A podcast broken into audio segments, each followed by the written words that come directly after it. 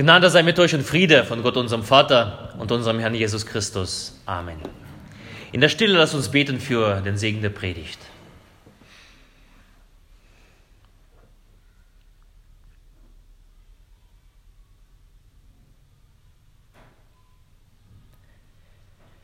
Dein Wort, o oh Herr, ist meines Fußes Leuchte und mein Licht auf meine Wege.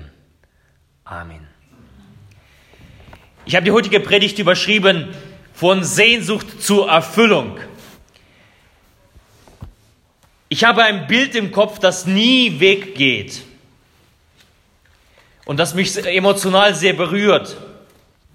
Es ist ein Bild von etwas Herrlichem und es hat sich so in mein Gedächtnis eingeprägt, dass es, wie gesagt, nie geht. Und wenn es immer mal wieder dunkel um mich herum wird, dann denke ich daran zurück und dann ist es schon viel heller. Es ist ein Bild von einem gewissen Tag, nämlich der 8.8.2008 und sogar kurz vor 8, frühs. Ich könnte euch davon erzählen, ich könnte euch das beschreiben. Ich könnte versuchen, das in Worte zu fassen. Ich könnte euch sogar ein Foto davon zeigen. Aber um es richtig zu begreifen, um es richtig zu erfassen, um das nachzuempfinden, was in mir vorgeht, wenn ich daran denke, dann musst du das selbst gesehen haben. Doch dafür musst du einen Weg gehen, der nicht ganz einfach ist. Du musst deinen Fuß auf den schwierigsten Fernwanderweg Europas setzen. Dafür musst du eine unruhige Nacht im Zelt verbringen. Euch dann von einem äh, gnadenlosen Wecker wecken lassen Ihr müsst euch einen Rucksack umschnallen. 18 Kilo. In aller Frühe müsst ihr eure Füße in kalte Wanderschuhe stecken. Und dann müsst ihr im Dunkeln loslaufen. Und wenn alles passt und ihr zur richtigen Zeit am richtigen Ort seid, dort wo ich damals mit meiner Frau war, da könntet ihr sowas ähnliches erleben, was wir damals erlebt haben. Du stehst da, verschwitzt und außer Atem, auf einem Grat eines Gebirgszuges, unter dir ist ein Wolkenmeer, irgendwo in der Ferne ist das richtige Meer, über dir relativ noch ein dunkler Himmel und zwischen den Wolken bricht sich die Sonne Bahn. Und du kannst jeden Sonnenstrahl sehen und wie jeder Sonnenstrahl sich ausbreitet und aus der finsteren Nacht einen hellen Tag macht. So etwas vergisst du nie. Und du fragst dich, hat sich diese ganze Mühe gelohnt? Und die Antwort lautet ja und ob es sich gelohnt hat. Aber wie gesagt, ich kann dir davon erzählen. Aber um es richtig zu verstehen, musst du es selber gesehen haben. Das Hörensagen erweckt bestenfalls in dir eine Sehnsucht. Und dann hast du drei Möglichkeiten. Die erste Möglichkeit, das interessiert dich nicht. Du vergisst das Gehörte und es hat keine Auswirkung auf dein Leben. Die zweite Möglichkeit, du lässt dich von der Sehnsucht des Gehörten verzehren und es bleibt immer ein Wunschtraum, das zu sehen, was du gehört hast. Und die dritte Möglichkeit ist, du verwandelst deine Sehnsucht in Initiative. Du machst dich auf den Weg. Du nimmst das Gehörte als einen Impuls für dich an und setzt alles in Bewegung, um das zu sehen, was du gehört hast. Diese drei Möglichkeiten hast du. Der heutige Sonntag leitet ja die neue Woche, wie ich schon gesagt habe, mit dem Vers aus dem Johannesevangelium ein. Das Wort ward Fleisch und wohnte unter uns und wir sahen seine Herrlichkeit. Es geht also um das Sehen, nicht um das Hören sagen, nicht um das Suchen, nicht um das Hoffen, sondern es geht schlussendlich um das Sehen. Die Erfüllung der Sehnsucht. Das Sehen bringt die Erfüllung, bringt die Antwort auf deine Frage. Lässt dir, dich die Ruhe erfahren, wenn du am Ziel angekommen bist. Gibt dir den Frieden. Es geht schlussendlich um das Sehen. Manche sagen, der Weg ist das Ziel. Nein. Das Sehen ist das Ziel.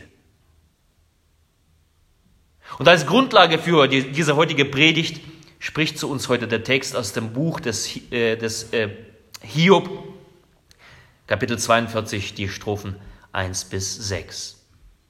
Und da lesen wir, Hiob antwortete dem Herrn und sprach, ich erkenne, dass du alles vermagst und nichts, das du dir vorgenommen, ist dir zu schwer.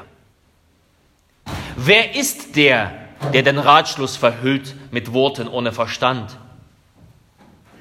Darum habe ich unweise geredet, was mir zu hoch ist, und ich verstehe nicht.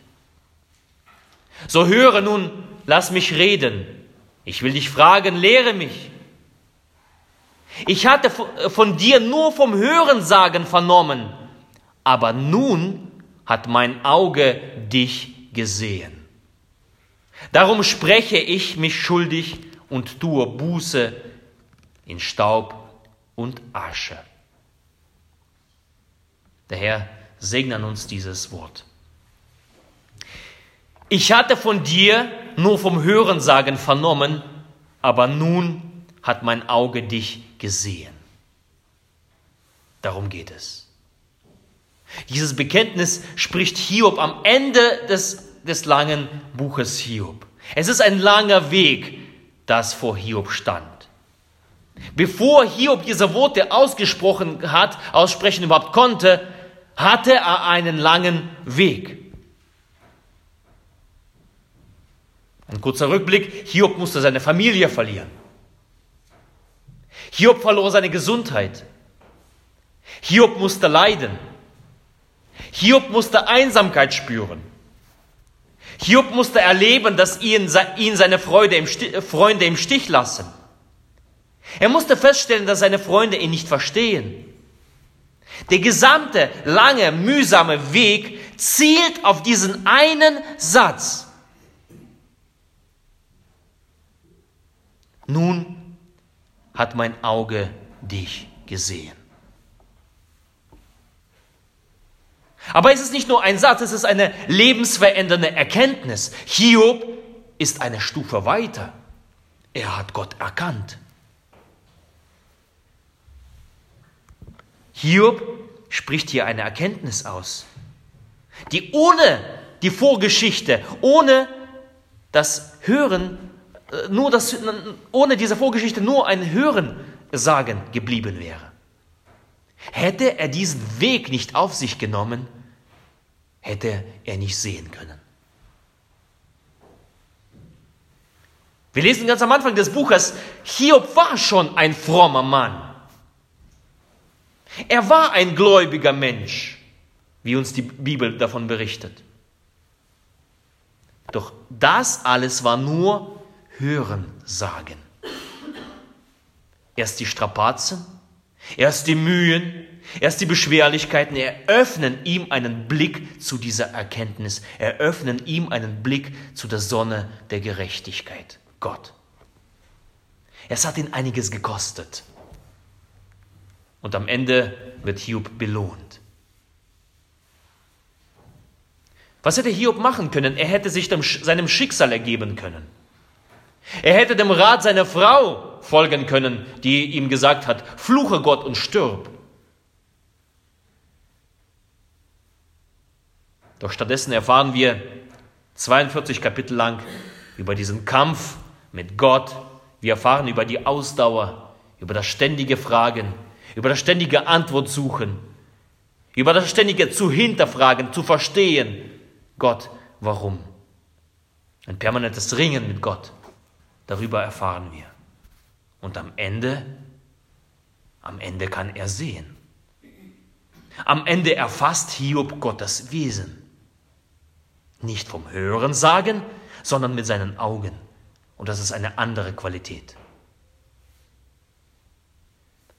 Wer Gott sieht, das Leben ist nicht mehr so, wie es einmal war. Es findet eine Erneuerung statt und das sehen wir dann beim Hiob. Und weißt du was, die Bibel ist voller Menschen, die sich aufgemacht haben, um Gott zu sehen. Und Hiob ist auf seine Art und Weise einer davon. Wir haben von Simeon gelesen. Aus unserem Evangelium. Simeon wartet viele, viele Jahre auf die Ankunft des Messias. Auch er ist ein frommer Mann in Jerusalem gewesen. Wie, wir lesen, fromm und gottesfürchtig. Aber das Sehen blieb ihm verwehrt. Ein Wort bekommt er irgendwann zu hören, du wirst den Retter sehen. Ob er dieses Wort bekommen hat, als er junger Mann war, das wissen wir nicht. Aber wiederum, zunächst ist es ein Hören, Sagen. Es ist noch nicht das Sehen. Und so geht es viele, viele Jahre, das Warten Jahr um Jahr. Es ist, ein, es ist der Weg seines Lebens. Und es ist kein passives Warten, so sich hinsetzen und na mal schauen, was kommt. Es ist ein ausgerichtetes Warten, ein aktives Warten auf Gott. Simeon richtet seine Sehnsucht nach Gott aus. Wir lesen, er lässt sich vom Heiligen Geist füllen. Das bedeutet, er sucht permanent diese, diese Beziehung zu Gott. Er gibt Gott Raum in seinem Herzen zu wirken. Er lässt die Hoffnung in sich wachsen. Und ich kann mir gut vorstellen, widersteht so einem manchen Zweifel. Und dann ist Simeon zur richtigen Zeit am richtigen Ort im Tempel. Und da kommt die heilige Familie, da kommt Maria und Josef, um, um Jesus zu beschneiden zu lassen.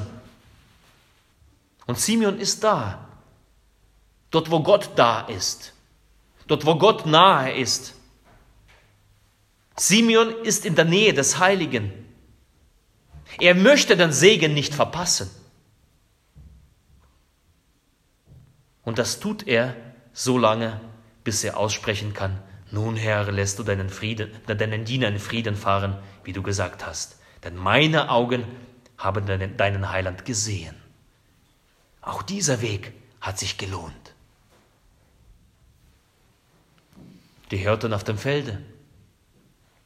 Etwas Ähnliches.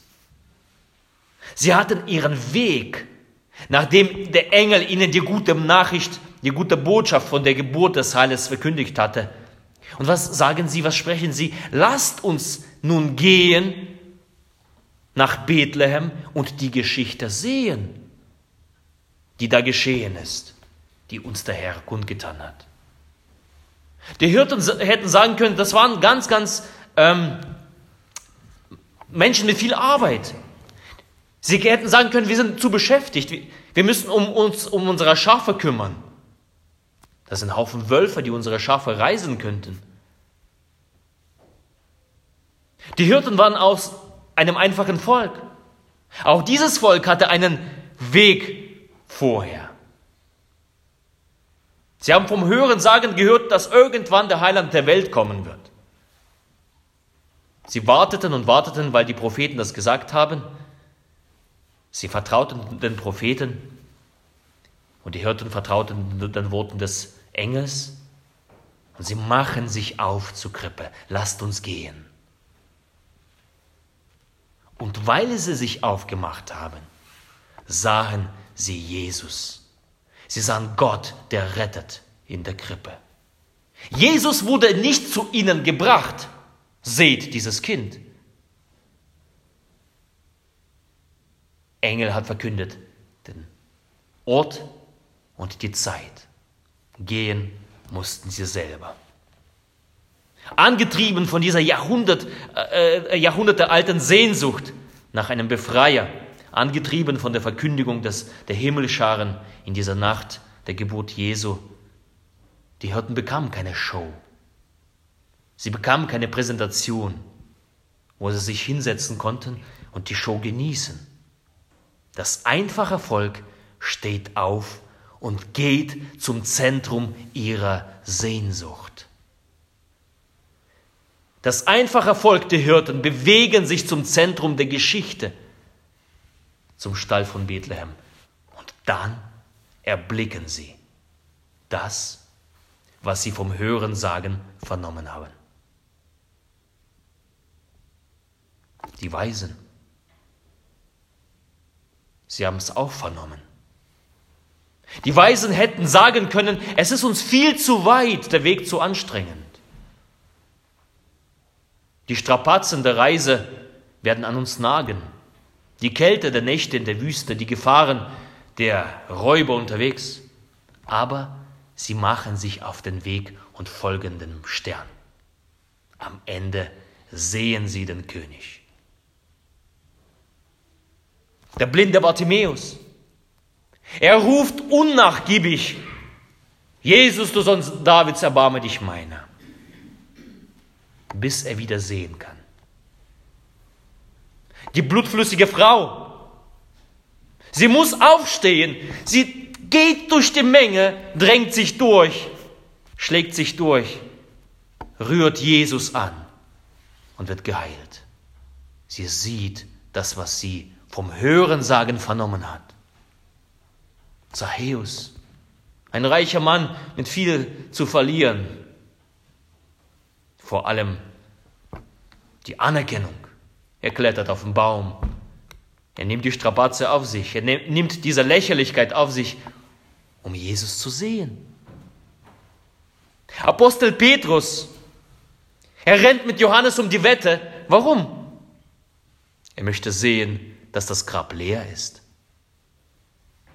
Später, um Jesus zu sehen, in der frühen Stunde springt er aus dem Boot und schwimmt über den See, um Jesus den Auferstandenen zu sehen.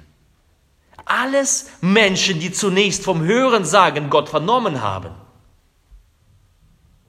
Und alles Menschen, die ihre Sehnsucht nach Gott in Initiative umwandelten. Die aufgebrochen sind, Gott zu sehen. Die die Nähe Gottes suchten, warteten ausharten. Und am Ende des Weges für alle Gemeinden hatten sie eines gemeinsam. Sie konnten bekennen, meine Augen haben gesehen. Ihr Lieben, lasst uns gehen und die Geschichte sehen. Das ist nicht nur ein Spruch von Hirten vor 2000 Jahren. Das ist ein Motto von Kindern Gottes die bereit sind auf Gottes Begegnung. Lasst uns gehen und die Geschichte sehen, ist für Menschen, die eine Sehnsucht in sich verspüren nach Gott. Und die Sehnsucht erfüllt sich erst im Sehen, aber dem Sehen geht ein Weg voraus. Es ist häufig verpönt, darüber zu sprechen dass wir auch den Weg auf uns nehmen müssen. Wir haben uns daran gewöhnt, davon stets zu sprechen, dass Gott überall hinkommt, wo wir sind. Und so gehen wir häufig mit Gott um. Gott komm her, Gott, Gott komm dahin, Gott tu dies, Gott tu das, Gott erfülle das, Gott erfülle jenes. Aber weißt du was? Gott ist nicht Lieferservice. Er liefert keine Pizzen aus, wo du einfach anrufst und eine halbe Stunde ist sie da. Gott ist kein Laufbursche. Es ist eher so, Gott arrangiert ein Treffen.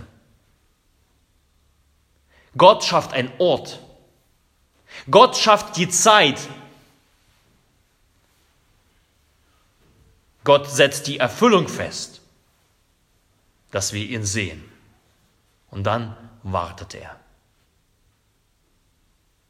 Er ruft mit seiner liebenden Stimme voller Verheißungen. Er weckt in uns diese Sehnsucht. Gott schafft die Möglichkeit, ihn zu sehen. Er gibt das Wollen und das Vollbringen.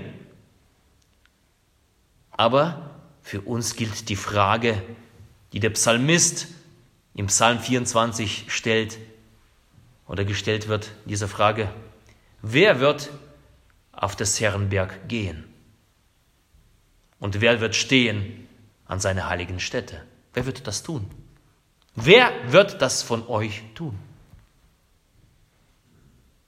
Und das ist ein Ruf, ein Ruf der Sehnsucht, zunächst das Hören sagen. Und hat dich diese Sehnsucht gepackt, dann liegt es an dir, diese Sehnsucht in Initiative zu verwandeln.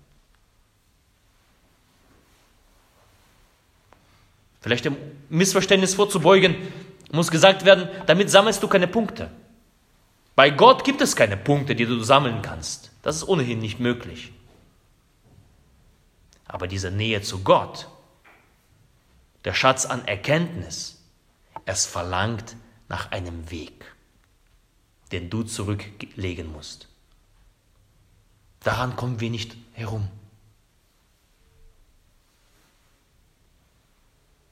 Du musst dich danach ausstrecken. Du musst das ergreifen. Und das hat Auswirkungen auf dein Leben.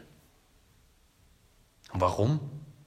Weil Gottes Begegnung immer ein Beziehungsgeschehen ist. Und eine Beziehung zu Gott ist nicht statisch. Sie möchte nicht statisch sein. Die Beziehung, wie jede Beziehung, sie möchte intensiviert werden. Dass sie größer ist, dass sie wächst. Dass wir für unseren, wenn wir Beziehungen leben mit unseren Partnern, mit unseren Ehepartnern, dann müssen wir was dafür investieren. Geschenke zu Weihnachten. Dass man sich darüber nach, äh, Gedanken macht, was schenke ich? Wie mache ich dem anderen eine Freude? Eine Beziehung wird intensiviert durch Begegnung, durch Gespräch. Und so ist es bei Gott. Es ist ein Beziehungsgeschehen. Die Beziehung zu Gott will nicht statisch sein. Sie will wachsen. Sie will wachsen vom Hören, Sagen hin zum Sehen. Und das fängt damit an, dass wir den Raum in uns für Gott, für Gottes Sehnsucht öffnen. Dass wir diesen Raum vergrößern und all die Dinge aus unserem Leben hinausjagen, raushauen, die diesen Platz für sich beanspruchen, den Gott eigentlich für sich beansprucht. Dass wir in uns hineinblicken und alles auskehren, ausräumen, wo eigentlich die Sehnsucht nach Gott hingehört. Das ist der erste Schritt. Und anschließend sind wir gerufen, uns auf diesen Weg zu machen, auf den Berg hinaufsteigen, dieser Sehnsucht entgegen, um geistlich zu wachsen. Wir sind gerufen, um geistlich zu wachsen. Dieser Weg zur, zu der Begegnung Gottes, zu, zu der Erkenntnis Gottes, zu tieferer Erkenntnis Gottes, ist keine Show. Es ist kein passives Abwarten, wo du dich hinsetzt und guckst. Es ist ein häufig dorniger Weg. Wie Jesus sagt, dieser Weg ist ein dorniger Weg. Es ist ein schmaler Pfad. Er ist gepflastert mit Erfahrungen des Leids. Dieser Weg ist gepflastert mit Erfahrungen der Entbehrung. Dieser Weg verläuft im Schatten des Kreuzes. Und das kann von dir alles, alles, alles verlangen. Ausdauer, Warten, Zeiten der geistlichen Dürre, das begleitet dich alles auf dem Weg. Und das ist ein Weg der Entscheidungen. Bleibe ich unten im Tal und im schlimmsten Falle verliere ich diese Sehnsucht oder gehe ich diesen Weg, den Gott mir gebahnt hat? Gehe ich diesem Ruf entgegen. Und das ist ein Weg von Hiob, von Simeon, von Hirten und Weisen. Das ist der Weg der Jüngerschaft, das ist der Weg der Nachfolge. Das ist der Weg zur Erneuerung des Lebens. Das ist der Weg, auf dem das Hören sagen in Sehen verwandelt wird. Das ist der Weg von Sehnsucht zur Erfüllung. Welchen Weg schlägst du ein?